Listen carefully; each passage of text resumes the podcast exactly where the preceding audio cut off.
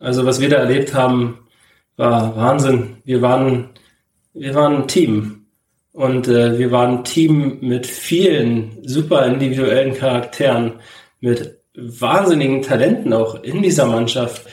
War eine wahnsinnig emotionale Zeit, eine Zeit, äh, die schönste meiner Fußballzeit war, an die ich mich sehr gerne zurückerinnere, denn das, was wir da gemacht haben, erlebt haben als Mannschaft, als Team, auf dem Platz, neben dem Platz, war phänomenal. Ich wusste immer, wenn ich was nicht gut gemacht habe, ich habe es nur nie zugegeben. Das war also mein Ding, um mich selber von dieser Kritik zu isolieren und im stillen, Kämmer, im stillen Kämmerlein hat man sich dann hingesetzt und darüber nachgedacht, Mensch, was haben die jetzt alles gesagt? Wie kannst du da wirklich etwas dran ändern?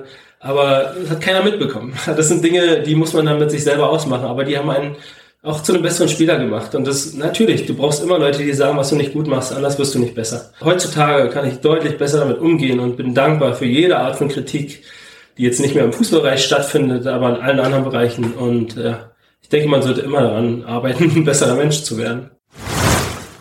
Siehst du dich da? Hätte mich vor, jemand vor zehn Jahren gefragt, hätte ich gesagt, niemals wirst du Lehrer. Du wirst niemals Lehrer sein. Viel zu anstrengend, viel zu, die Erinnerungen, die ich auch in Schule hatte mit Lehrern, waren nicht die, die ich, die ich selber erleben wollte. Und habe mich dann jetzt, in meinem jetzigen Stand, wo ich jetzt bin, dafür entschieden, ich mache das.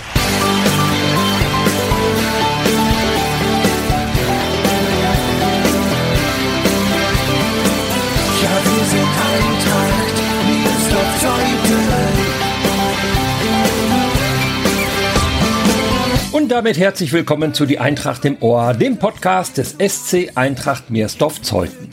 Das magische Dreieck, wie es Andreas Wawziniak mal bezeichnet hat, ist in diesem Podcast jetzt komplett.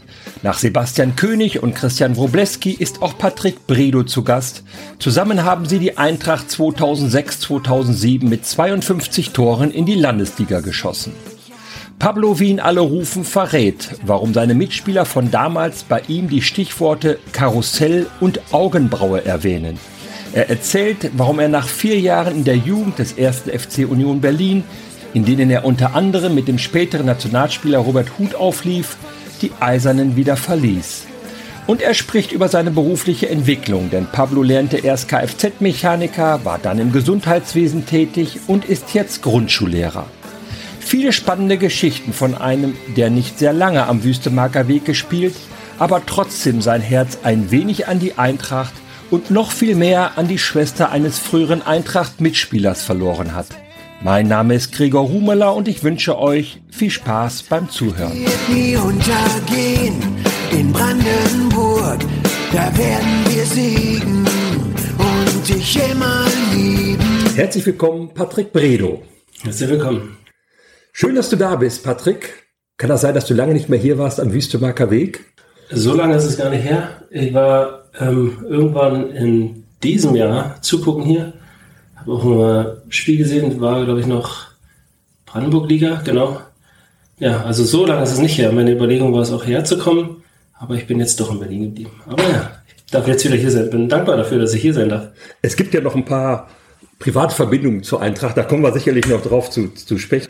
Im Grunde ist ja jetzt in dieser Podcast-Serie das magische Dreieck der Eintracht aus der Saison 2006, 2007 vollendet. Der Andreas Wawziniak hat euch als magisches Dreieck bezeichnet, weil ihr in der Aufstiegssaison, als in die Landesliga aufgestiegen seid, 52 der 87 Tore erzielt habt. Wir hatten vor kurzem Christian Wrobleski hier, Wrobbel. Schon ganz länger her hatten wir Sebastian König hier. Habt ihr eigentlich noch Kontakt untereinander? Ähm, wir hören uns jetzt nicht regelmäßig oder so. Schon mal so, dass ich äh, Robleski ja ab und zu mal gesehen habe, auch äh, aufgrund von fußballerischen Hintergründen. Aber äh, Herrn König muss man auch ab und zu Glück wünschen und äh, schreiben. Seine Laufbahn ist ja auch großartig im Bereich des Fußballs. Also wir sehen uns nicht, leider nicht regelmäßig, aber ich bin mir sicher, dass wir irgendwann hier ein Treffen haben werden und uns dann wiedersehen äh, werden, auch wenn es dann 20 Jahre äh, historisches Treffen ist. Wir hatten sowas schon mal, so ein zehnjähriges äh, Treffen. Und ich hoffe, dass wir das auch haben, wenn es 20 Jahre her ist. Wir reden hier über die Saison 2006, 2007. Wie gesagt, die Eintracht ist in die Landesliga aufgestiegen. Was sind so deine Erinnerungen an diese Saison? Meine Erinnerungen sind äh, oh, alle schöner Natur. Also was wir da erlebt haben, war Wahnsinn. Wir waren, wir waren ein Team. Und äh, wir waren ein Team mit vielen super individuellen Charakteren, mit wahnsinnigen Talenten auch in dieser Mannschaft, äh, die, obwohl sie teilweise gar nicht trainiert haben, wie Tim Tetzler, unglaublich gute Fußballer waren. Also war eine wahnsinnig emotionale Zeit, eine Zeit, äh, die schönste meiner Fußballzeit war, an die ich mich sehr gerne zurückerinnere. Denn das, was wir da gemacht haben, erlebt haben als Mannschaft, als Team, auf dem Platz, neben dem Platz, war phänomenal und kann man sich besser nicht ausmalen. Die Saison ist ja auch sehr, sehr schön dokumentiert worden in einem Film, Der Selbstläufer. Ich glaube, das beschreibt es gut. Die Saison war so ein bisschen so ein Selbstläufer. Irgendwann wart ihr in so einem Rausch drin, in so einem Flow drin. Ihr wart eigentlich nicht mehr zu bremsen. Wir haben es zu dem Selbstläufer gemacht. Ja. Das waren, glaube ich, auch unsere Worte, die das dazu gebracht haben und zu gemacht haben. Wir waren, wir waren sehr von uns überzeugt, äh, zu Recht, zu der Zeit. Wir waren super gute junge Fußballer. Wir hatten den Kopf nur für den Fußball. Und ich glaube, das war auch der Grund, warum wir sicher waren, dass wir das Ding da reißen. Unsere Fähigkeiten waren äh, nicht abzusprechen und deswegen war das für uns auch keine Frage, dass wir das Ding da machen werden. Ich habe mir den Film Der Selbstläufer nochmal angeguckt, extra für unser Gespräch hier. Ein höchst amüsanter Film. Selbst wenn man euch nicht alle persönlich kennt, man lacht sich teilweise kaputt. Aber da beschreibt ihr euch auch so gegenseitig in dem Film mit so Stichworten. Bei dir sind mir drei Stichworte aufgefallen, die ich dir jetzt mal so hinwerfen möchte. Das eine ist, dass man im Zusammenhang mit dir immer das Wort Karussell gebraucht hat. Was hat es damit auf sich? Das hat äh, Herr Prüfke immer ähm, geäußert. Mir ist es nie so bewusst gewesen, aber er, er meinte immer, dieses Karussell war sich reindrehen in den Mann, äh, vom Mann weg. Also ich denke, da habe ich für ihn einige Pirouetten geschlagen. Ähm, mir war das nie so bewusst, aber das Karussell war tatsächlich das Wort äh, Ulis. Das, du warst auf der linken Außenbahn unterwegs, ja. muss man wissen. Du hast also durch diese Drehung versucht, da äh, die Gegenspieler auszuspielen sozusagen. War keine bewusste Drehung. Ich denke, er meint sich, dass man dann immer, dass man den Ball nicht gespielt hat, sondern immer wieder am Fuß hat und sich da nochmal gedreht hat, da nochmal was gemacht hat, wo man den Ball hätte spielen sollen, seines Erachtens. Von daher, ich denke, das war dieses Karussell, war seine milde Formulierung, mir zu sagen, dass ich damit aufhören soll. Gab es auch weniger milde Formulierungen? Selten. Ja. Herr Prüfke wusste, wie man sich äh, immer gut ausdrückt, ja. ohne zu verletzen. Auch du sagst so ein bisschen mit Respekt im Unterton, Herr Prüfke.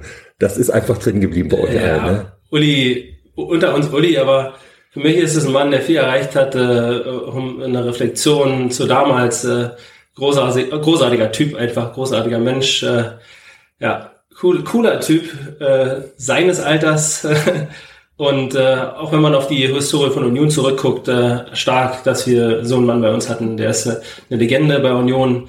Die Legende hatten wir hier als Trainer. Man kann schon dankbar dafür sein, die Begegnung mit diesem Mann zu haben, der ja, viel bewegt hat im Fußball auch für, für Union Berlin. Und der Union Berlin, wenn man hier in der Nähe wohnt, ist natürlich auch Teil, Teil meines Lebens. Ein anderer Begriff, der in dem Film öfters in Zusammenhang mit dir fällt, ist der Begriff Augenbraue. Ja, damals, damals war das Solarium ein guter Freund von mir und ähm, sah noch ein bisschen anders aus als jetzt. Äh, das war, das Hauptaugenmerk war natürlich dann das Äußere. Das war bei unserer Mannschaft generell sehr wichtig, dass die Haare gelegen haben, dass wir alle gut aussahen. Und äh, ja, meine Augenbrauen waren sehr buschig und ich habe auch eigentlich so eine Monobraue. Und äh, ich habe dafür gesorgt, dass weniger da ist als oder da war als äh, als vorher. Also da war viel gezupft und ich glaube, ich glaube, ich weiß es gar nicht mehr. Zu der Zeit äh, hatte ich auch meine Pinzette zum Zupfen mit einem Training, Trainingslager genommen und äh, zu vielen anderen Orten. Und der Spiegel war immer ein ganz wichtiges Teil. Wir mussten immer einen Spiegel irgendwo in der Kabine haben. Das war für uns alle sehr, sehr, sehr, sehr wichtig. Wie ist denn Uli Prüfke mit solchen Eitelkeiten zurechtgekommen? Der war natürlich ähm, sehr beeindruckt davon. Gar nicht. Den hat natürlich gestört. Der brauchte das gar nicht. Aber für uns war das ein Teil dessen, was wir waren und wie wir funktioniert haben. War wichtig, gut auszusehen. Okay.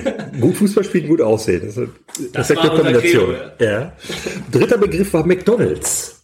Ich habe früher dort äh, gejobbt äh, okay. meiner, zu meiner Zeit und äh, bevor, bevor meine weitere Zukunft äh, klar war, hatte ich dort äh, gearbeitet hier in Wildau und ja, ich denke, deswegen kam auch dieses McDonalds zustande. Die Jungs waren ab und zu dort und haben mich dann dort besucht, wenn ich am Wochenende gearbeitet habe. Ich habe auch äh, den ein oder anderen Cheeseburger mehr eingepackt bei Ben und äh, die ein oder andere Nuggets-Packung, wo sechs drin waren, da waren vielleicht doch mal zwölf drin. Also wir haben da so ein bisschen was geschummelt unter uns und äh, ja, die haben immer davon profitiert. Die Saison 2006, 2007 war auch deine erste bei der Eintracht. Der Weg zur Eintracht zum Wüstemarker Weg war ein sehr langer. Kannst du ihn mal so skizzieren? Du hast angefangen in Bestensee, da wo du herkommst. Genau, ich habe in der Jugend im Bestensee Fußball gespielt, äh, konnte nie verlieren als Kind. mein Vater war dort mein Trainer, hat mich oft nach Hause geschickt, weil ich selbst im Training geheult habe, weil, weil wir verloren haben. Ich äh, musste immer gewinnen und äh, habe gebraucht, um das irgendwann abzulegen. Aber ja, so hat sich mein Ehrgeiz für den Fußball entwickelt und äh, hat mich dazu gebracht, dass ich dann Auswahlspieler wurde in der Brandenburg-Auswahl und äh, irgendwann dann zur Union gegangen bin. Äh, der weitere Weg nach der sechsten Klasse war, wo gehst du jetzt zur Schule? Freund von mir aus Bestensee, hier Rubenbauer, der wollte unbedingt äh, zur Sportschule. Und da habe ich gesagt, Mensch, das hört sich nicht schlecht an, da gehe ich auch hin. Dort hatten wir dann Probetraining bei Union. Ich wurde genommen und äh, habe dann dort in der Flateschule ja, gelernt und bei Union gespielt. Habe dann, dann in der zweiten Mannschaft angefangen, bin die, das Jahr darauf äh, in die erste Mannschaft habe dort mit Robert Huth zusammengespielt ähm, und dann fing eigentlich mein, ja, mein, mein, mein Abstieg äh, des, des Willens, Fußball zu spielen, so ein bisschen an. Ich habe die neunte Klasse noch beendet und bin dann nach der neunten Klasse, als ich äh, eine Saison in der zweiten B bei Union gespielt habe, ähm, habe ich dann dieses Projekt für mich als beendet erklärt, weil ich nicht mehr den Ehrgeiz hatte und natürlich auch meine Eltern. Das hat viel Geld gekostet, das Internat. Meine Eltern haben gesagt, pass auf, du musst jetzt klar werden, entweder das eine oder das andere. Und für mich war, ja, aufgrund meiner Persönlichkeit Union nicht mehr das, was es damals für mich am Anfang war. Ich hatte den Ehrgeiz nicht mehr. Für mich waren andere Dinge wichtig, die in dem Alter vielleicht äh, nicht so wichtig sind. Aber wenn man Fußballer werden sollte, dann sollte man es sein lassen, äh, nachts aus dem Internat abzuhauen und äh, Dummheiten zu machen, was wir dort getan haben. Und deswegen sind wir, bin ich dort wieder zurück nach, nach Zeuthen in die Schule. Eben noch mal kurz fahren bei Union, weil ich das sehr spannend finde. Also du bist dann in der siebten Klasse hast du dann da angefangen an der Flato-Schule, die kooperiert mit Union, hast bei Union gespielt, warst im Internat. Schwierig für dich? Weg von zu Hause? Ja, ähm, nicht wirklich. Also die einzige Schwierigkeit, die ich in diesem Internat zumindest zu dieser Zeit dort gesehen habe, ich denke, dass es heute ein bisschen anders läuft, dass die Leute sich nicht äh, so sehr um das kümmern, was du dort in der Schule ablieferst und äh, dich nicht so beobachten, wie es deine Eltern tun würden. Wenn deine Eltern mich an, wenn meine Eltern mich angerufen haben und gefragt haben, wie sieht's aus? Schule läuft's, na klar, lief immer. und äh, ich habe meine Hausaufgaben dann immer morgen gemacht und nicht abends. Also war absolut äh, sekundäre Priorität war diese Schule. Und das haben, würden die Eltern mit Sicherheit mehr abfedern als die Erzieher oder Leute, die dort aufpassen. Ich denke, dass es heutzutage in solchen ähm, ja, Internaten anders geregelt ist. Ich denke, dass sie da mehr Hauptaugenmerk auch äh, auf die Schule legen, um auch den Weg für danach zu ebnen, für die Sportler, die es eventuell schaffen oder halt nicht schaffen, dann halt die Möglichkeit haben, andere Dinge, andere Wege zu gehen. Das waren ja dann damals C-Junioren, wo du angefangen hast? Genau. Jeden Tag trainiert? Ja, vom Prinzip her sechsmal die Woche trainiert, weil wir hatten sowohl Schulsport, äh, Fußball, ähm, ein Jahr darauf hatten wir tatsächlich auch so eine Fußballerklasse, wo die Leistungssportler dort gespielt haben, da war ich dann auch. Ähm, alle, die in der ersten Mannschaft gespielt haben, wo ich ja dann auch gespielt habe, waren dort in dieser Klasse und dort hatten wir dann zweimal bei Union Stützpunktstraining und ähm, ähm, auch mit Ingo Weniger damals, der war auch irgendwann Trainer bei Union. Und sein Sohn hat bei uns in der Mannschaft gespielt, also wir hatten tatsächlich Union Fußballtraining und äh, ja, viermal dann dort äh, trainiert unter der Woche, also insgesamt sechsmal Training plus einmal Spiel. Also war schon eine hohe Belastung. War aber kein Problem, weil wir hatten damals so viel Power. Wir haben nach dem Training dort von der Schule aus nochmal drei, vier Stunden Fußball gespielt, um danach noch Training zu haben. Das heißt, du hast dann sechs, sieben Stunden Fußball gespielt und das war okay. Mhm. Ja. Robert Huth, von dem du gerade gesprochen hast, mit dem du zusammengespielt hast, relativ früh nach England gewechselt zum FC Chelsea dort eine sehr, sehr erfolgreiche Karriere hingelegt, Meister geworden mit Leicester, dieser über Sensationsmeister war das, deutscher Nationalspieler geworden, ich glaube bei der WM 2.6 dabei gewesen, ne? Äh, ich weiß nicht, ob der 2.6 dabei war. Ich kann mich nur erinnern, dass er gegen Ronaldo gespielt hatte. Das war ein Freundschaftsspiel, da hat er tatsächlich gegen echten Ronaldo gespielt. Ja. Ähm, gegen Brasilien. Ich weiß aber nicht, ob er es geschafft hat, dort zur WM mitzukommen. Ich bin mir da nicht ganz sicher. Also 2.5 habe ich ihn noch erlebt bei der ähm, Mini-WM damals, so diese Vorbereitungsturnier genau. sozusagen hier. Ich glaube 2.6 war auch dabei. So, so ein Kultabwehrspieler. Absolut. Äh, Bulle, muss man so sagen, robust, knallhart, keine Freude gegen ihn zu spielen. Nee. Für mich war das phänomenal zu, phänomenal zu sehen in dem Alter, ähm, wo ja, Kinder, wenn sie verletzt sind, äh, mit ihren Verletzungen zu tun hatten und der kriegt in einem Spiel einen, äh, eine Platzwunde am Kopf, rannte raus, ließ sich das verbinden, kam zurück Und bevor man das registriert hat, dass er da so eine Verletzung und so eine Binde im Kopf hatte, steigt er zum Koffer hoch und köpft das Ding dann wieder raus und alle denken bloß, dieser Typ ist verrückt. Aber das war auch das, was ihn ausgemacht hat. Der war ein absoluter Zerstörer in der Abwehr und der hat sich keinen Kopf gemacht. Und das waren seine Qualitäten. Also seine Qualitäten waren wirklich 110 Prozent jedes Mal zu geben. Unfassbar starker Verteidiger. Auch einer der jüngsten bei uns in der Mannschaft, aber trotzdem einer der absoluten Leistungsträger in der Verteidigung. Wahnsinn, ja. Diese 110 Prozent, die haben dir so gefehlt. Ich war vom Kopf her meist bei 90 Prozent. Ich war mit anderen Dingen beschäftigt als äh, mit, äh, mit dem Spiel. Wenn ich im Spiel war, hat es immer gut funktioniert und äh, war auch in Ordnung. Aber ja, ich glaube, als, Ju als Jugendlicher, als junger Mensch braucht man viel Unterstützung von, von außen, viel Halt von außen in allen Ebenen, um, um wirklich mit dem Kopf klar zu bleiben. Wenn du selber als Kind dir freigestellt wird, was du tust oder beziehungsweise nicht ganz aufgepasst wird, was du machst, dann passieren oft Dinge, die, ja, wenn du fehlgeleitet bist, äh, in eine andere Richtung gehen, als du das vielleicht äh, dir selber wünschen würdest oder natürlich deine Eltern sich wünschen. Also ich denke, dass er, dass er, wenn er, in Berlin, er hat in Berlin gewohnt, in Biesdorf, Robert Huth zum Beispiel, er hatte die Unterstützung von den Eltern permanent zu Hause. Der war nicht der Beste in der Schule, aber sein Fokus war 100% auf Fußball. Und meiner war dann nicht nur, nicht 100% auf Schule, sondern auch nicht 100% auf dem Fußball, sondern es ging in eine andere Richtung. Und das war die große Diskrepanz zwischen dem, wenn jemand Talent hat und es schafft und jemand, der vielleicht nicht das Talent, sondern auch noch dazu die Einstellung hat, äh, wie das endet. Das sieht man in dem Fall extrem gut. Also ja, als Linksfuß hat man natürlich Vorteile, die andere nicht haben, weil sie Rechtsfuß sind und es gibt viele Rechtsfüßer, wenig Linksfüßer. Übrigens kenne ich noch einen anderen. Es gab damals noch einen Gordon Griebsch, der hat damals bei Union gespielt und mit denen habe ich dann Fürstenwalde gespielt, auch Linksfuß. Und der hatte genauso, den habe ich am Wochenende in Clubs getroffen, wo ich gesagt habe, ey, sag mal, habt ihr nicht morgen spielen? Der so, naja, vielleicht, vielleicht gehe ich da nicht hin. Also es waren so Leute dabei, die, viele Leute, die ich kannte, die bei Union spielen hätten können, es nicht geschafft haben aufgrund ihrer Persönlichkeit. Das ist Wahnsinn, wie viele Menschen an ihrer Persönlichkeit scheitern, diesen ähm, Weg zu, nicht, äh, nicht gehen zu können. Ja. Hattest du denn ursprünglich mal den Traum und den Wunsch, Fußballprofi zu werden? Natürlich, wenn man bei Union spielt, dann sieht man natürlich schon die Zukunft vor sich, wie man dann selber in dem Stadion aufläuft. Wir hatten damals äh, das Glück, wir durften einmal in dem Stadion spielen, ähm, als Vorspiel vom Paul Rouge Pokal. Damals war Union, äh, da gab es noch Bluten für Union, da war Union arm dran, um es mal so zu sagen. Da, da konnte man Blut spenden und das Geld, was man dafür kriegte, sollte man dann Union spenden. Das, ja, das wurde, genau, das war, meine ja. Eltern waren sogar für Union äh, Blut äh, spenden.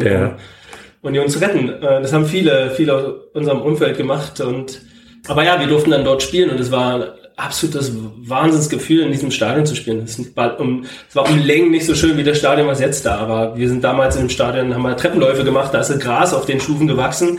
Also das sah ganz anders aus früher, war auch nicht so groß. Das ist stark, was es jetzt geworden ist. Aber trotzdem, jedes Mal, wenn ich dort bin und gucke, es fühlt man sich wie zu Hause, weil diese Zeit, die man dort verbracht hat, verbindet dich so extrem mit diesem Verein. Und so geht es mir hier, wenn ich hier bin. Wenn ich in Zeuthen bin, äh, fühle ich mich jedes Mal, als wäre ich zu Hause. Schön. Ja. Wie ging es denn nach deinem, nach vier Jahren Union, wie ging es denn dann weiter? Dann ging es von Union, ging es zurück äh, nach, äh, nach Königs Wusterhausen ging es dann, genau. Es ging zurück hier nach Brandenburg. Ich bin in Zeuthen zur Schule gegangen habe dann KW gespielt und dort habe ich den Herrn Wroblewski kennengelernt und wir hatten eine schöne Zeit dort in Königs Wusterhausen, haben dort zusammen Fußball gespielt, habe dort auch Kevin Trommler schon, der hat nicht in meiner Mannschaft gespielt, aber schon zumindest kennengelernt, das ist auch ein KWer gewesen, hat dort Fußball gespielt und ja, so hat sich das dann irgendwann ergeben, dass wir dann hier zusammen gelandet sind. Von, von KW aus ging es dann nach Bestensee. Dort wurde ich mit 17 Jahren ähm, Männerspieler, habe dort im Männerbereich gespielt, Genau. Und von dort aus ging es nach einer kurzen Abstinenz vom Fußball, ging es dann mit einem persönlichen Neuanfang nach Zeuthen. Und das gegenüber Herrn Wroblewski. Wie hat er dich hier hingelockt? Der hat damals hier gespielt. Wir hatten ein Spiel gegeneinander. Und er, er hatte gesagt, er würde nach Zeuthen wechseln. Da dachte, oh, das hört sich aber nicht schlecht an. Da wirst du mal drüber nachdenken. Vielleicht machst du, machst du das Gleiche. Und äh, Genau, dann hatte sich das ergeben, Wobbel, du, wie sieht es aus? Äh, ich habe schon überlegt, äh, ich würde auch gerne nach Zeuthen wechseln. Und dann hat er eingeleitet, dass wir uns mit Uli Prüfke in einem Restaurant in Königshausen getroffen haben, vor einem Hallenturnier. Dort hatten wir ähm, Gespräche.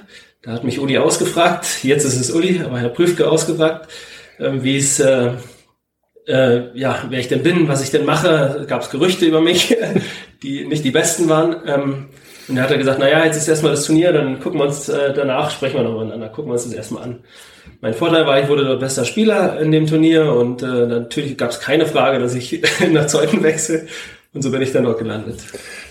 Miersdorf Zeuthen spielte damals Landesklasse. Gerade 2005 aufgestiegen, also zwei, zwei Jahre bevor ihr in die Landesliga aufgestiegen seid, war die Eintracht ja erst in die Landesklasse aufgestiegen. Warum war das so, dass die Eintracht einen guten Ruf hatte? Das Landesklasse ist jetzt ja nicht die Welt, das muss man ja mal ehrlich sagen. Richtig. Tatsächlich war, war es ein guter Ruf, den die Eintracht hatte. Welcher war das? Wir hatten damals auch Spiele mit Besten See gegen Zeuthen. Mir hat das hier gefallen, dieses Stadion ich hatte auch mit besten Seegegenzeugen hier gespielt in der, ähm, in der Landesklasse. Ich bin mir gar nicht mehr so sicher, wann das war. Aber wir hatten hier gespielt und wir hatten mal ein 4-4 hier in, ähm, in Zeuthen mit besten See erreicht. Das war ein, ein starkes Spiel und äh, mich hat beeindruckt, diese ganze Atmosphäre hier, dieses Stadion, der Platz, äh, alles, was hier so war. Es waren viele Fans da und äh, die junge Mannschaft, die hat mich auch so beeindruckt. Ich fand, fand toll, dass es da so viele junge Leute gab und so viele interessante Leute auch gab. Und das sollte sich dann so herauskristallisieren, dass das, äh, was der Ruf dieses Vereins war, dass das genauso gestimmt hat mit dem, was man dann hier erlebt hat. Dass es viele interessante Charaktere gab, dass es äh, ein wahnsinnig schönes familiäres Umfeld gibt und gab. Also genau, alles, was äh, gesagt wurde, alles, was Gutes überzeugend gesagt wurde, äh, konnte ich hier tatsächlich dann auch finden und sehen. Brauchst du so ein bisschen Wohlfühlatmosphäre, um deine Leistung abrufen zu können? Ich für mich würde ich immer sagen, ich brauche immer das Vertrauen und das bedingungslose Vertrauen in meine Person, dass man sagt, okay, das, was er macht, das macht er auch so gut. Das heißt, ich gehe dem jetzt nicht auf die Nerven, ich lasse den machen.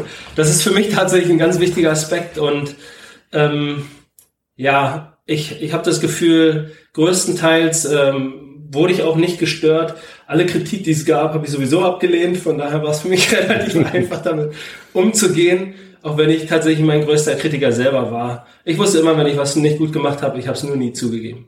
Das war also mein Ding, um mich selber von dieser Kritik zu isolieren. Und im, stillen, Kämmer, im stillen Kämmerlein hat man sich dann hingesetzt und darüber nachgedacht, Mensch, was haben die jetzt alles gesagt? Wie kannst du da wirklich etwas dran ändern? Aber das hat keiner mitbekommen. Das sind Dinge, die muss man dann mit sich selber ausmachen. Aber die haben einen auch zu einem besseren Spieler gemacht. Und das natürlich, du brauchst immer Leute, die sagen, was du nicht gut machst, anders wirst du nicht besser. Und äh, das ist äh, heutzutage kann ich deutlich besser damit umgehen und bin dankbar für jede Art von Kritik, die jetzt nicht mehr im Fußballbereich stattfindet, aber in allen anderen Bereichen. Und äh, ich denke, man sollte immer daran arbeiten, ein besserer Mensch zu werden. Ihr seid ja in der Saison nicht nur aufgestiegen, ihr habt ja auch diesen berühmt-berüchtigten Bereichspokal gewonnen, der nur einmal ausgespielt wurde. Ihr seid Bereichspokal Rekordsieger sozusagen. Die Eintracht ist Bereichspokal Rekordsieger. Das war, ich möchte kurz auf das Spiel eingehen. Das war ein Spiel, wo wir hingereist sind. Wir wussten, auf das werden wir gewinnen. Unser Problem war, dass Paul Meiner damals äh, rot gesperrt war und nicht dabei war. Plus Sebastian König war angeschlagen und äh, der, wir wussten, das wird schwierig, dass er durchspielt. Florian Herrmann kam aus einem Kreuzbandriss ähm, Zeitraum zurück und der war noch nicht so lange wieder 100% fit genesen. Der war wieder dabei, das war für uns zumindest ein Vorteil, weil Flo war immer so ein Wühler und Kämpfer. Und ja, da kam dann so, wie es kam, kommen musste. Sebastian König wurde dann am Anfang des Spiels gleich ausgewechselt, weil er nicht mehr konnte.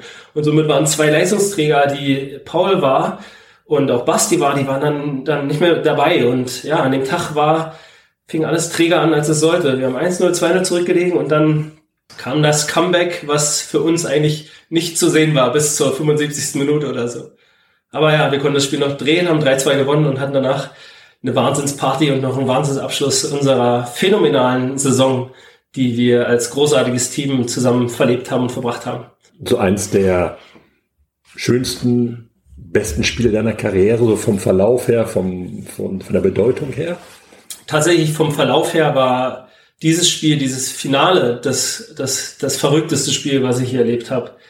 Weil wir, ja, wir haben 2 zurückgelegen und wir haben keine kein Glauben eigentlich mehr daran gehabt oder kein Gefühl gehabt. Du merkst am Spiel, da geht noch was, aber du hattest nie das Gefühl, hier würde jetzt noch irgendwas gehen.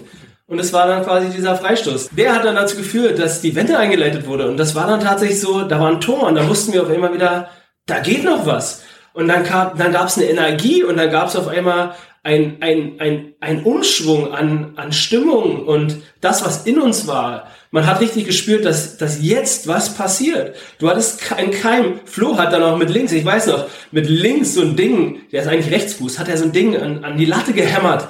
Also das war einer der wenigen Highlights, die wir überhaupt in diesem Spiel hatten, bis zu dieser 75. Minute.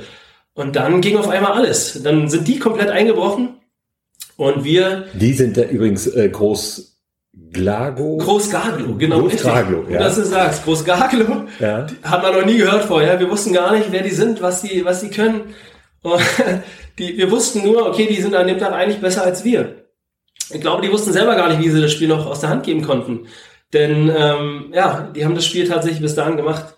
Und dann kam eins aufs andere, dann kam noch äh, eine, eine Ecke, ein Kopfballtor, dann kam noch eine Flanke die Herr Dröscher mit der Nülle über die Linie gedrückt hat. Und äh, somit haben wir 3-2 gewonnen und dann, dann sind alle Dämme gebrochen. Also das war Wahnsinn. Das war ein Spiel, was man als Fußballer eigentlich erleben möchte. Du hast das Gefühl, du kannst nichts reißen, du liegst 2-0 zurück, du bist eigentlich kurz davor, das 3-0 zu kriegen, machst dann das 2-1 und gewinnst dann noch 3-2. Ne, kurz vor Schluss und äh, das war ein absolut großartiges Spiel, ein absolut großartiger, unvergesslicher Moment und alle haben gefeiert ähm, ja, und haben alles rausgelassen. Ich glaube, nach dem Abend gegen, oder am nächsten Tag ging bei keinem noch irgendwas. Im Feiern waren wir, glaube ich, die Besten, weil ich glaube, das war immer das, wenn wir wussten, okay, weil das Spiel heute gewinnen, dann geht's nachher wieder so weiter, wie wir es lieben. Feiern war, äh, was wir wirklich gut kon konnten und wir hatten starke Sänger bei uns, unter anderem Kevin, Kevin Trommler, der immer sehr gut angestimmt hat. Äh, jede Band braucht einen Trommler, war auch quasi das, was immer gesagt wurde. Und äh, wir hatten eine gute Band und einen guten Trommler. Das war wirklich, war großartig. Also was wir hier nach den Spielen erlebt haben, nicht nur nach den Spielen, auch vor den Spielen. Und ähm, wir haben uns ja dann ab und zu bei Basti König getroffen, haben zusammen gefrühstückt vor den Spielen, sind dann hierher gefahren, haben das zelebriert.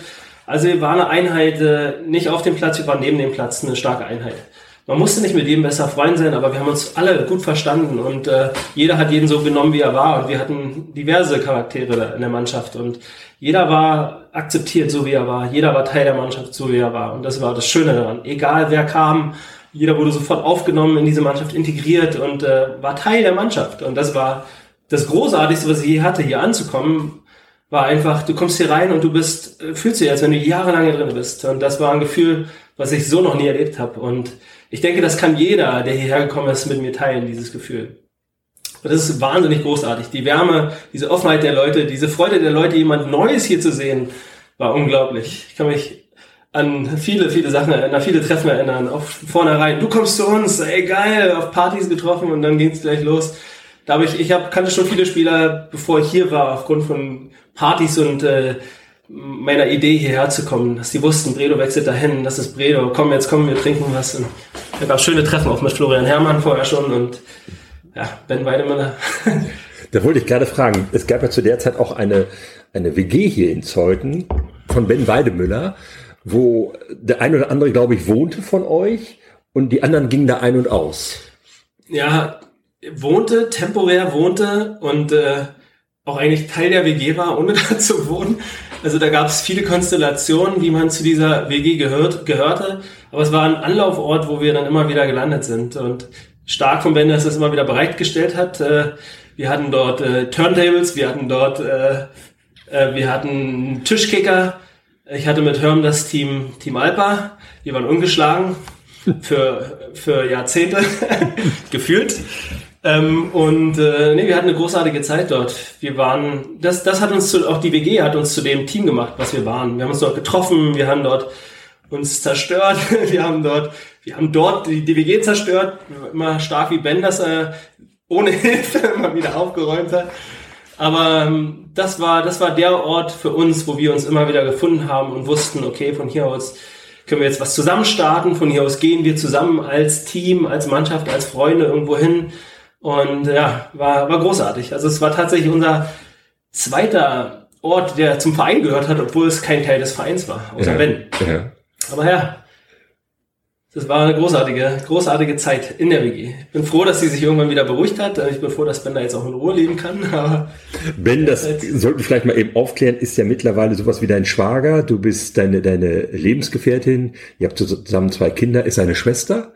Und also da gibt es mittlerweile schon eine noch viel, viel tiefere und engere Verbindung als nur die fußballerische und freundschaftliche von damals. So kann man das, glaube ich, sagen. Ne? Ja, die erste Begegnung mit einem Menschen, den man gut leiden kann oder mit dem man sich später gut versteht, ist eigentlich immer, dass einer ein das Gefühl gibt, einen nicht leiden zu können. Und so was bei Ben, der hatte am Anfang ein paar Kommentare gegeben, wo ich gemerkt habe, da sind ein paar Spitzen.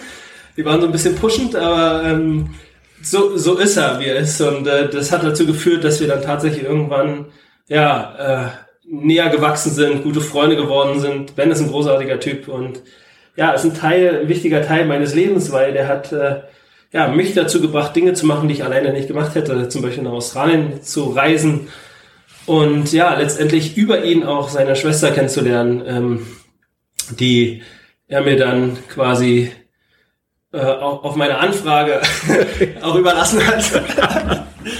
ja. Musstest du ihn fragen?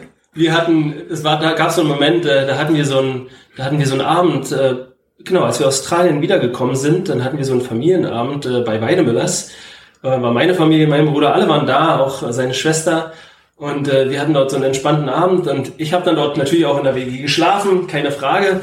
War für mich ein Ort, wo ich immer bleiben durfte und konnte. Und dann habe ich ihn dann morgens geschrieben, habe im anderen Zimmer gelegen und gesagt, Ben, irgendwann werde ich deine Schwester heiraten. Und er hat dann geschrieben, ist in Ordnung.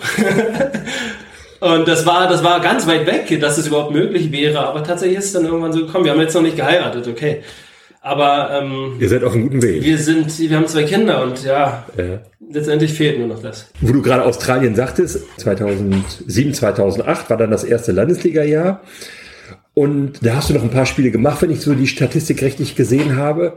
Und dann sind Ben und du abgehauen nach Australien. Genau. Nachdem wir hier alles gewonnen hatten, was wir gewonnen konnten, gewinnen konnten, wie diesen Rekordbereichspokal, haben wir uns dann entschieden, wir haben bei Giannis gesessen und dann hat Ben gesagt, ja, was machen wir denn jetzt überhaupt? Ich äh, wusste auch nicht, was ich tun sollte. Ich wusste gerade nicht, was ich jetzt als nächstes machen soll, wusste nicht, was ich studiere. Mir bei Gianni gesessen, ein bisschen was getrunken, auch mit, mit Flo, Hermann und äh, ja, dann kam Ben darauf, nach Australien zu fliegen und dann habe ich gefragt, wann denn damit? Dann, ja, in irgendwie ein paar Monaten. Ich weiß gar nicht, ob es noch drei waren oder so. Habe gesagt, okay. Sag, wisst ihr was, Ben? Ähm, bei mir ist es gerade so, dass ich hier nichts zu tun habe. Äh, ich bin dabei. Und fand die Idee spannend, fand Australien spannend und äh, gut, wir waren jetzt so ein bisschen angeheitert. Das hat wahrscheinlich aber noch das Übrige getan, aber wir haben uns die Hand gegeben und für mich war dieser Handschlag so, als wenn ich sage, okay, du kommst jetzt auch nicht mehr raus. Und wenn du ihm jetzt die Hand gibst, dann musst du dann da auch hin. Ähm, natürlich gab es dann immer die, wir hatten dann, glaube ich, gegen Blankenfelde gespielt in der Landesliga, haben dort auch gleich gewonnen und dann ging auch gleich wieder es ging so weiter, wie wir aufgehört haben als Mannschaft. Und ja, natürlich hat man darüber nachgedacht, ob man jetzt, ah, soll man jetzt doch weg? Man hatte so eine schöne Zeit, aber ja, dann ich gedacht, nee, der Handschlag war so essentiell und hat doch äh, eigentlich 100% für mich bedeutet, diesen Weg zu gehen. Deswegen bin ich dann mit Ben auch ja nach Australien. Hab die Jungs dann hier mehr oder weniger alleine gelassen, aber ja, immer im Auge behalten. Das war tatsächlich äh, auch in Australien wichtig. Wir waren immer in Kontakt zu dem Team hier wir waren in Kontakt zu allen Leuten hier und wir, uns war natürlich auch wichtig zu wissen, wie die hier spielen. Was hat Uli Prüfke gesagt, als du ihm gesagt hast, Trainer, ich bin dann mal ein paar Monate weg? Ich kann mich nicht mehr richtig erinnern äh, oder exakt dran erinnern. Ich weiß nur, dass er bei dem, was wir dort äh, erzählt haben, dass er nie dagegen war. Er hätte, er hätte nie gesagt, mach das nicht. Uli ist jemand, der nie gesagt hat, nie jemand aufgehalten hat, egal welches Gespräch ich mit ihm hatte. Er hat mir nie das Gefühl gegeben, ich darf jetzt nicht das machen, was ich für richtig halte.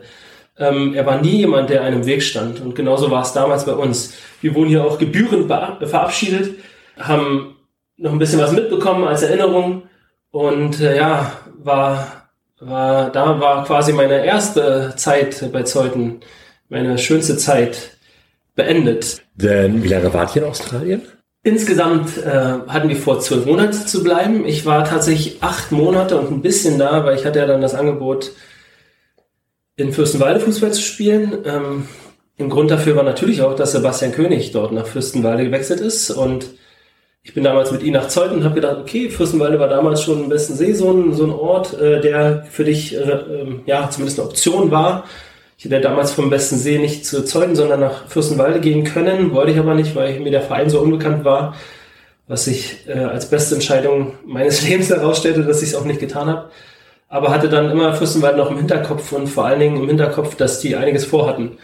Und ja, so sind wir dann, ähm, nachdem wir aus, nachdem ich mit 84 Kilo zurück aus Australien wiederkam, war da sehr viel im Fitnessstudio und habe sehr viel trainiert, ähm, nicht Fußball, sondern nur Kraft und sind dann hier wieder hergekommen nach, nach zweiten. Der erste Kommentar war von Paul Meinert, ob ich in Australien Trucks gezogen hätte, so wie ich aussah. Also, ja, ich bin dann hierher gekommen, habe die letzte Spiele von Zeuthen gesehen, ähm, wollte da nicht mehr mitspielen, weil es gab dann so Wechselschwierigkeiten, hätte ich da mitgespielt und so. Und dann ging es noch um Ablösen und ich wollte diese Problematik nicht und habe dann es sein lassen, dann hier mitzuspielen und bin dann mit Basti zusammen nach Fürstenwalde 84 Kilo hattest du mitgebracht aus äh, Australien. Was war dein eigentliches Kampfgewicht? 76 war mein Fußballgewicht. Ja, ja das waren fast 10 Kilo mehr. Zwei Teile des magischen Dreiecks, dann also rüber nach Fürstenwalde, die damals Brandenburg-Liga gespielt haben, ist jetzt, sagen wir mal, auch kein Wahnsinnssprung gewesen. Ihr habt Landesliga gespielt, eine Liga höher gewesen. Aber es ist trotzdem ja. reizvoll gewesen für dich in dem ersten Moment. Ja, mehrere Gründe. Erstens, ähm, dass die, dass die Ambition hatten, halt weiter aufzusteigen. Also die Perspektive war, dass sie irgendwann in der Oberliga spielen. Ähm, es gab natürlich reizvolle finanzielle Aspekte dort. Ähm, es gab äh, Gespräche mit dem Trainer. Der Trainer in Fürstenwalde war Peter Heinrich damals, war ein unglaublich cooler Typ, ein wahnsinnig guter Trainer. Ähm, hab den geliebt für das, was er dort war. Und ähm, ja, allein die Perspektive, die man dort hatte, nochmal vielleicht ein bisschen darüber hinauszukommen, was ich vielleicht früher verpasst hatte, war für mich sehr reizvoll. Und da habe ich gedacht, okay, jetzt kannst du vielleicht doch nochmal ein bisschen in die Richtung gehen, wo du hättest vielleicht auch früher über andere Wege hingehen können und ja, fand das, fand das eine sehr interessante Idee. Vor allen Dingen auch mit dem, äh, ja, mit der Grundlage, auf der Grundlage basiert, dass äh, Basti dahin gewechselt ist. Ja. Also beide Komponenten waren, Basti geht dahin, ich bin da nicht alleine, plus ähm, du weißt, wie dort die Perspektiven sind in diesem Verein, du weißt, was die vorhaben und du könntest Teil einer, eines Vereins sein, der vielleicht ein bisschen größer ist äh, als Zeuthen. Und ja, ich würde auch tatsächlich sagen, der Verein ist größer als Zeuthen, zumindest was das Finanzielle angeht. Die haben ja damals dort ein Stadion gebaut und ähm, die hatten ein gutes finanzielles Umfeld, weil die mussten einige Leute bezahlen dort in dem Verein. Da sind viele Wahnsinnsgelder geflossen, wo ich gesagt habe, wow, das ist so viel Gelder in der Brandenburg-Liga alleine fließen, ist für mich, äh, war für mich eine ganz neue Perspektive.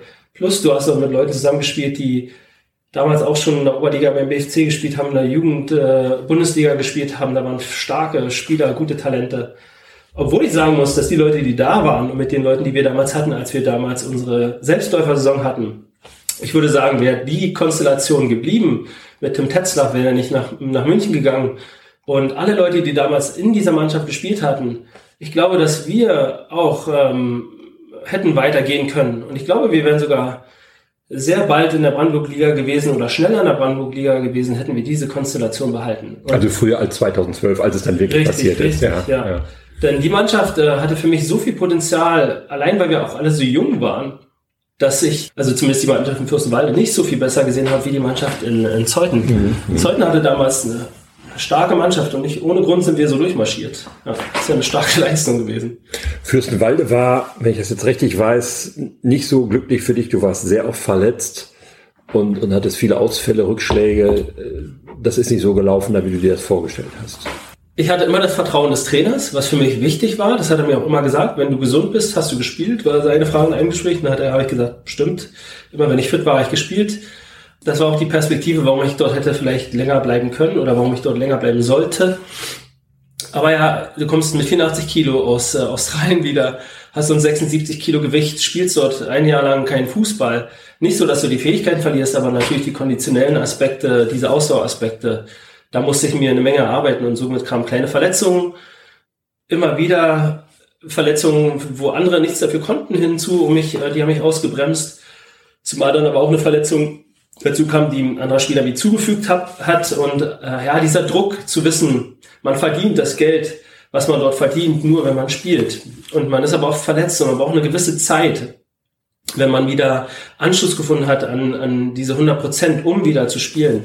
Das war ein sehr anstrengender Prozess, auch dieses Dahinfahren nach Fürstenwalde von, von Bestensee aus oder Wildau aus, äh, wo ich damals gewohnt hatte Ähm, das war ein weiter Weg, das war ein Aufwand äh, plus, also es war ein sehr großer Stress eigentlich für mich, so dass ich dann gesagt habe, nein, das möchte ich dann nicht noch ein zweites Jahr. Ich hätte tatsächlich mehr Geld bekommen. Ich hatte das Vertrauen des Trainers. Wir waren zusammen in Mallorca, wo, wo der Verein das meiste bezahlt hatte in Fürstenwalde. Wir hatten eine super Zeit.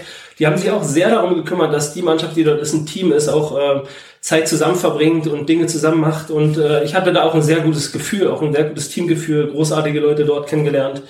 War eine schöne Zeit auch in Fürstenwald, auch wenn es nur ein Jahr war. Und äh, die Erfahrung, die dort war, war, war großartig dass äh, die Professionalität, muss ich jetzt mal sagen, die dort war, war für diesen, für diesen Bereich Brandenburg-Liga für mich eine andere, eine andere Liga. Also war schon stark.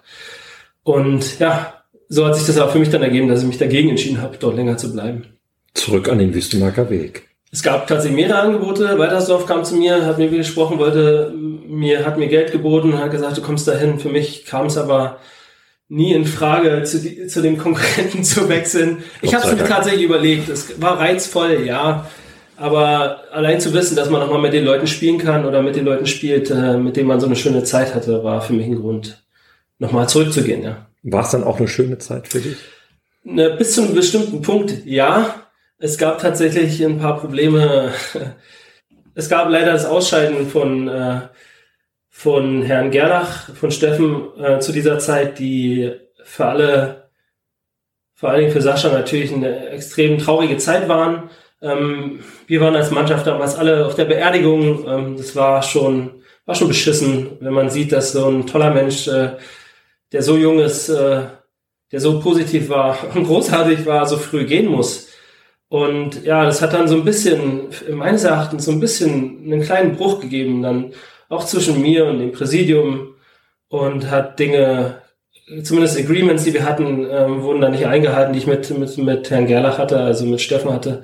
Und das hat mich dann etwas enttäuscht. Und ja, bei mir gab es mehrere Stressfaktoren in meinem Leben. Der hat aber dazu geführt, dass ich äh, ja noch mehr Stressfaktoren hatte und hat mich dann dazu gebracht, äh, Fußball zu beenden. Für mich war es wichtig, auch die Gesundheit ein bisschen zu beachten. Ich hatte tatsächlich damals auch ein paar gesundheitliche Problematiken, wo ich dann gesagt habe, nee, meine Zukunft liegt im sportlichen Bereich. Ich habe Sport, ich studiere Sport, ich möchte im sportlichen Bereich arbeiten. Ich kann jetzt nicht meine Gesundheit aufs Spiel setzen und meinen Beruf später nicht mehr ausüben. Da habe ich gesagt, jetzt äh, setze ich einen Cut. Bin dann quasi, ich weiß gar nicht, wann es war, wie es war. Ich war auf jeden Fall in der Saison, bin dann raus aus der Mannschaft und äh, bin dann raus aus dem Sport und habe mich dann ja, um mich, um, um meine familiäre Zukunft auch äh, gekümmert. Das war, das war für mich ein wichtiger Schritt. Das war nicht ein Schritt, den jeder verstanden hat. Finde ich auch total in Ordnung. Hat auch nicht jeder erfahren, woran es liegt. Aber das war ein Schritt, der für mich wichtig war, um mit mir wieder ins Reine zu kommen, um meine Gesundheit auch, um mich vor Problematiken mit meiner Gesundheit zu schützen. Ja. Wenn man mal so die Netto-Spielzeit betrachtet, die du jetzt hier bei der Eintracht verbracht hast, dann ist das jetzt nicht so wahnsinnig viel, aber da ist trotzdem was hängen geblieben, viel Positives vor allem. Unfassbar viel Positives, vor allen Dingen das erste Jahr, wo wir alles erreicht haben. Und äh, wie gesagt, ich habe das Gefühl, ich bin, bin mein Leben, Leben lang hier in diesem Verein gewesen, nach diesem ein Jahr. Und äh, ja, dieser Bereichspokalsieg war natürlich das i-Tüpfelchen auf das, was wir erlebt haben. Und es war ein phänomenales Spiel. Deine Zeit ging bei der Eintracht dann ähm, irgendwann 2011, 12, äh, 11, 12 ja nicht, 2011 zu Ende. Es gab noch ein Comeback. Dein alter Kumpel Wrobbel hat dich nochmal engagiert. Das hat er auch vor kurzem hier in dem Podcast erzählt. Er war hier auch zu Gast und hat nochmal so ein paar alte Kumpels reaktiviert, um Besten See zu retten, die damals in größter Not war. Richtig. Mir wurde nur gesagt, äh, wir müssen eins schaffen dieses Jahr. Damals war auch ähm, eigentlich ein Kumpeltrainer von, von Union Bestensee, Marcel Reis. Und dann kam, kamen wir ins Gespräch, es ging darum, okay, du musst nochmal, du, du machst gerade nichts, ähm, hast du nicht irgendwie Lust, mal zu kommen? Und dann ging es darum, eigentlich Bock mehr Fußball zu spielen, aber dann ging es darum, ja, wir müssen aber dieses Jahr die Klasse halten, ist egal, was du danach machst, aber du musst jetzt ein Jahr zu uns kommen, du musst hier nochmal mitspielen, wir müssen das irgendwie schaffen und ja, hat gesagt, okay, aber ich kann jetzt nicht machen ohne diesen finanziellen Aspekt. Und dann hat, hat dieser, dann hat dieser Sponsor oder der, derjenige, der am besten dem was zu sagen hatte, den kannte ich auch ganz gut, der hat mit mir ausgemacht, pass auf, du kriegst von vornherein so und so viel Geld ähm, auf die Hand, dass deine, dass deine Aufwandskosten äh, getilgt sind. Das kriegst du von Anfang an, so dass du dir den Kopf machen musst, was, was danach ist. das kriegst du auf die Hand und dann ist egal, ob du jede Training, äh, an jedem Training teilnehmen kannst. Das war auch für mich ganz wichtig. Ich habe gesagt, pass auf, ich kann nicht an jedem Training teilnehmen. Das ist nicht wichtig. Hauptsache, du bist bei den Spielen da. Mhm. Und das hat auch gereicht. Das hat zwar konditionell nicht immer gereicht, aber das hat zumindest so weit gereicht, dass ich auch dort ausreichend Tore geschossen habe, um ähm, die Mannschaft dann dort zu bringen, ähm, in, in der Klasse zu bleiben. Ich glaube, wir waren eine Zeit lang sogar Erster und weit vorne, hatten dann massiven Einbruch und äh, sind dann am Ende nochmal wieder rausgekommen aus diesem Sumpf. Aber mhm. die Zeit, die wir dort hatten mit Roblewski, mit Trommler, mit Puhlmann und ich auch mit Rubenbauer, den ich aus meiner Jugendzeit kannte, war für mich phänomenal und war eine absolut coole Zeit. Und das möchte ich auch nicht missen, denn es war nochmal ein wunderschöner Abschluss äh, dieser Fußballzeit für mich. Allein die Jungs wiederzusehen, die Jungs nochmal zu sehen, mit denen nochmal zusammenzuspielen, Jungs, mit denen man früher zusammengespielt hatte, dort nochmal zu erleben und äh, nochmal ein Gefühl von damals zu haben, um ein bisschen in der Zeit zurückzugehen. Das war ja ein wunderschöner Abschluss meiner, meiner Fußballzeit. Und Papa, dein erster Trainer stand am Rand? Mein Vater, der war damals tatsächlich auch äh, lange bei Union Westensee Kapitän früher, bis er Knieprobleme ja. hatte. Und ja, der war natürlich auch Trainer der Jugendmannschaften dort, meines Bruders. Und natürlich war der auch am Rand. Und er war stolz auf seinen Sohn, der Union ja, gerettet hat. Ja, ich glaube, er war früher schon stolz auf seinen, auf seinen Sohn, als ich damals mit 17 tatsächlich dann dort gespielt habe. Und ich weiß, mein erstes Spiel bei Westensee war gegen Senzig. Da habe ich dann äh, kurz vor Schluss das 2 zu 2 als 17-Jähriger gemacht. Und das war, damals waren tatsächlich noch viel mehr Zuschauer, hatte ich das Gefühl, immer dort im, im, im Bereich Bestensee unterwegs. Und äh, damals gab es auch mal das Derby zwischen Senzig und Bestensee. Und ich glaube, da war mein Vater schon das erste Mal stolz auf mich, dass ich dann dort für seinen alten Verein quasi äh, den ersten Schritt dort reingemacht habe, dort auch äh, zumindest eine Rolle zu spielen. Ich möchte mit Ihnen noch einmal auf deine berufliche Karriere zu sprechen kommen, die ja auch ganz interessant ist, weil sich ja vielleicht der ein oder andere fragt, was macht denn Patrick Bredow jetzt eigentlich? Du hast Kfz-Mechaniker gelernt, du warst mal irgendwo im Gesundheitswesen tätig und jetzt bist du Lehrer. Du hast alles mitgenommen, was man so mitnehmen kann beruflich. Richtig, wenn man nicht weiß, was man macht, dann wird man erstmal, macht man erstmal eine Ausbildung. Ähm, Muss ich schaden? Richtig, habe dann das Fachabitur gemacht in diesem Bereich und dann hat sich für mich natürlich der Weg eröffnet, dass man dann jetzt auch studieren kann.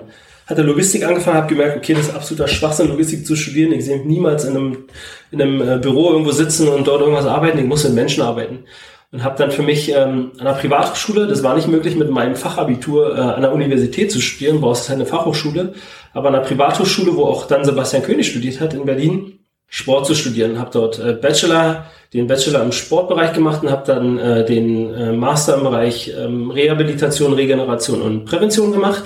Habe dann dort auch in diesem Bereich zehn Jahre gearbeitet. Also ich habe parallel zu meinem Studium auch im Bereich Reha-Prävention gearbeitet. Habe dort viel Erfahrung gesammelt und ja, irgendwann nach zehn Jahren, nach dem Master habe ich dann gedacht, was machst du jetzt? Und habe dann gesehen oder äh, erfahren, Berlin hat ein massives Problem, was Lehrer angeht und habe mir dann überlegt, siehst du dich da? Hätte mich vor, jemand vor zehn Jahren gefragt, hätte ich gesagt, niemals wirst du Lehrer. Du wirst niemals Lehrer sein. Viel zu anstrengend, viel zu, die Erinnerung, die ich auch in Schule hatte mit Lehrern, war nicht die, die ich, die ich selber erleben wollte. Und habe mich dann jetzt, in meinem jetzigen Stand, wo ich jetzt bin, dafür entschieden, ich mache das. Ich hatte zwar, war froh, dass ich dieses Arbeiten und äh, Studieren endlich ad acta gelegt hatte. Und jetzt habe ich es nochmal. Jetzt habe ich es nochmal zwei Jahre. Ich habe jetzt schon Deutsch studiert. Ich habe studiert jetzt gerade Mathe ist übrigens das Schlimmste für mich, Mathe zu studieren. Aber mit den aktuellen Medien, die man hat, äh, hatten wir früher nicht. Wir hatten früher nur Bücher. Jetzt hast du das Netz und kannst dir alles selber aneignen. Wenn du das, äh, das, das kannst, die Dinge selber anzueignen, dann glaube ich, schaffe ich es auch durch Mathe durchzukommen. Und dann kommt noch das Referendariat und dann bin ich irgendwann richtiger Lehrer. Und ja, ich freue mich in diesem Beruf zu sein. Der Beruf ist super spannend. Der öffnet mir viele neue Dinge, die man nicht sieht, wenn man nicht in diesem Beruf ist. Man sagte mal, Lehrer haben so viel Urlaub, Lehrer müssen nicht arbeiten. Ich hab, war letztes Jahr Klassenlehrer und habe gemerkt, Mensch, äh, du arbeitest äh, doch äh, ein bisschen mehr, als du willst. Äh, auch zu Hause kam das nicht immer gut an. Und musste jetzt schon wieder und oh, schon wieder Abend, was ist denn das? Das ist ja familienunfreundlich.